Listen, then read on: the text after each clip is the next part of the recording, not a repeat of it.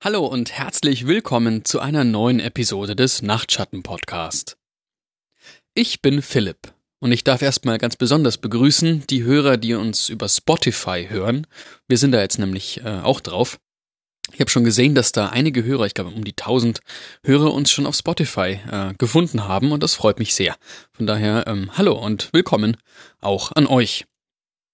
Und außerdem darf ich Danke an unsere Stammhörer sagen.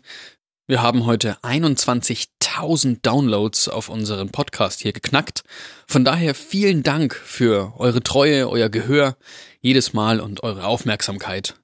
Dass ihr mir zuhört und das eben schon 21.000 Mal. Ich kann mir das immer noch nicht ganz vorstellen. Eine Sendung, die Patricia übersetzt und ich dann aus meinem Arbeitszimmer heraus vorlese. Ähm, es freut mich also, dass ihr alle dabei seid heute. Ihr habt alle Halloween überlebt. Davon gehe ich jetzt einfach mal aus. Und ähm, den November auch. Und inzwischen ist es Dezember und es geht langsam wieder auf Weihnachten zu. Und zu Weihnachten lesen wir immer eine besondere Weihnachts-Creepypasta. Und die heutige trägt den Titel Ich habe Schokokekse gebacken. Eigentlich habe ich mich nie so sehr fürs Backen interessiert aber als ich dieses Haus geerbt habe, wusste ich, dass ich die Tradition weiterführen muss. Das Haus, um das es geht, gehörte meiner Großmutter. Es ist klein und gemütlich. Genau die Art von Haus, die man bei einer Oma erwarten würde. Das Einzige, was nicht so nett und beschaulich ist, ist der Wald, der an das Grundstück grenzt und verhängnisvoll über dem Häuschen steht. Fast so, als wollte er es verschlucken. Jedes Jahr, wenn es anfing kälter zu werden, oder beim ersten Frost, wie Oma sagte, backte sie Schokokekse. Aber nicht irgendwelche Schokokekse. Das Rezept war sehr genau. Es sei sehr wichtig, sagte sie immer zu uns, dass man alle richtigen Zutaten hatte. Auch so kleine Dinge wie Zimt oder Salz. Am Ende hatte sich die ganze Präzision aber immer gelohnt. Denn die Kekse waren köstlich. Aber wir durften nicht alle aufessen. Vier Kekse legte sie immer nach draußen, damit der Winter dieses alte Haus verschont, hat sie immer gesagt. Ich habe das Haus vor ein paar Jahren geerbt, nachdem meine Großmutter gestorben war. Allerdings ging ich zu dieser Zeit noch an die Uni und bin erst vor ein paar Monaten eingezogen. Da war es noch Sommer, doch es dauerte nicht lange, bis die Bäume ihre Blätter verloren. Als ich heute Morgen aufwachte, waren die Fenster mit einer glitzernden Schicht Reif überzogen. Zum Glück habe ich meiner Großmutter jahrelang zugesehen, wie sie diese Kekse gebacken hatte, und kannte das Rezept auswendig. Also machte ich mich an die Arbeit, sammelte alle Zutaten zusammen und machte den Teig. Obwohl ich mich sonst wenig fürs Backen interessiere, machten es die Nostalgie und das Gefühl von Tradition zu einer schönen Beschäftigung. Allerdings bemerkte ich erst, als ich schon fast fertig war, dass mir eine Zutat fehlte. Bevor ich die Mischung auf dem Blech verteilen wollte, schüttelte ich ein bisschen Salz aus dem Salzstreuer. Doch es kam nichts raus. Ängstlich erinnerte ich mich daran, wie Oma immer betont hatte, wie wichtig es sei, alle Zutaten zu haben. Doch dann übernahm mein rationales Denken wieder die Oberhand. Offensichtlich hatte sie das nur gemacht, um es uns Kindern leichter zu machen, sich das Rezept zu merken. Es war unmöglich, dass durch das Weglassen einer einzigen Zutat mehr passierte, als dass die Kekse vielleicht ein bisschen anders schmecken.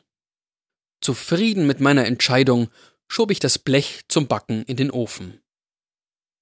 Bald strömte der köstliche Duft von frisch gebackenen Schokokeksen durch das ganze Haus, und ich beschloss, dass es an der Zeit war, sie aus dem Ofen zu nehmen. Ich stellte sie zum Abkühlen auf die Arbeitsfläche und sah aus dem Fenster.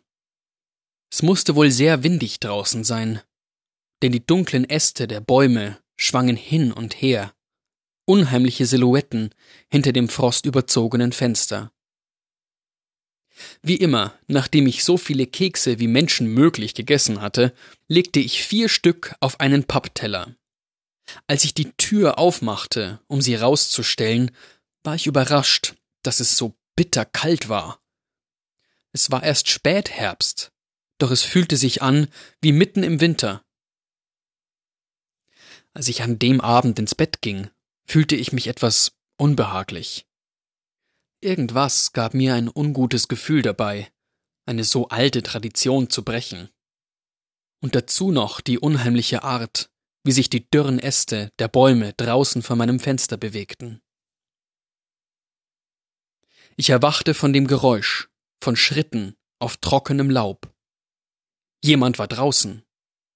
Ich setzte mich auf und zog mir die Decke über die Schultern. Es war bitterkalt. Auf meinem Fenster waren tausende von Handabdrücken in verschiedenen Größen, manche nur so groß wie ein Centstück und andere so groß wie ein Teller und keiner in der richtigen Größe einer menschlichen Hand. Mich fröstelte, doch ich wusste nicht, ob vor Kälte oder vor Angst. Ich stieg aus dem Bett, unsicher, was ich tun sollte. Nach einer kurzen Überlegung beschloss ich, ein Feuer im Kamin zu machen. Hm, sicher, ich hätte in den Keller gehen können, um nachzusehen, warum der Boiler nicht an war. Aber ich hatte nicht vor, wie eine Hauptfigur in einem typischen Horrorfilm zu enden. Das Haus sah im flackernden Schein des Feuers anders aus.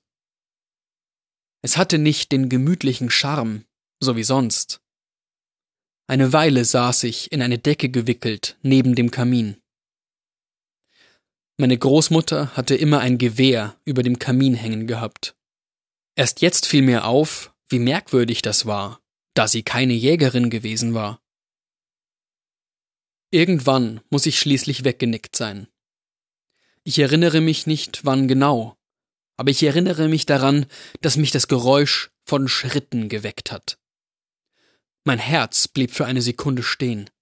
Das waren keine Schritte von trockenem Laub. Diese kamen von oben. Irgendwas war auf meinem Dach. Oder mehrere, dachte ich, als ich noch genauer hinhörte. Ich zog die Decke noch fester um mich. Die Geräusche wiegten hin und her, als suchte derjenige einen Weg nach innen. Ich schluckte meine Angst und nahm das Gewehr so vorsichtig wie möglich aus der Halterung. Ich hatte noch nie eine Waffe benutzt und nicht die geringste Ahnung, ob es überhaupt geladen war. Ich klammerte mich an das Gewehr und hoffte, dass ich es nicht herausfinden müsste. Wie ich hier so sitze, im langsam schwächer werdenden Schein des Feuers, und lausche, wie diese Dinger versuchen, einen Eingang zu finden, kommt es mir vor, als sei Salz die einzige Zutat gewesen, die wirklich wichtig war. So, das war's wieder für heute. Schön, dass ihr mir bei der 36. Episode dieses Podcasts wieder zugehört habt. Ich wünsche euch frohe Weihnachten. Habt eine gute Zeit mit eurer Familie und solltet ihr gerade noch in der Weihnachtsvorbereitung stecken und noch Kekse backen, haltet euch besser wirklich genau an das Rezept. Wir haben ja heute gehört, warum. Wir hören uns vermutlich erst nach dem Jahreswechsel wieder und starten dann gruselig ins Jahr 2019. Ihr könnt schon mal gespannt sein.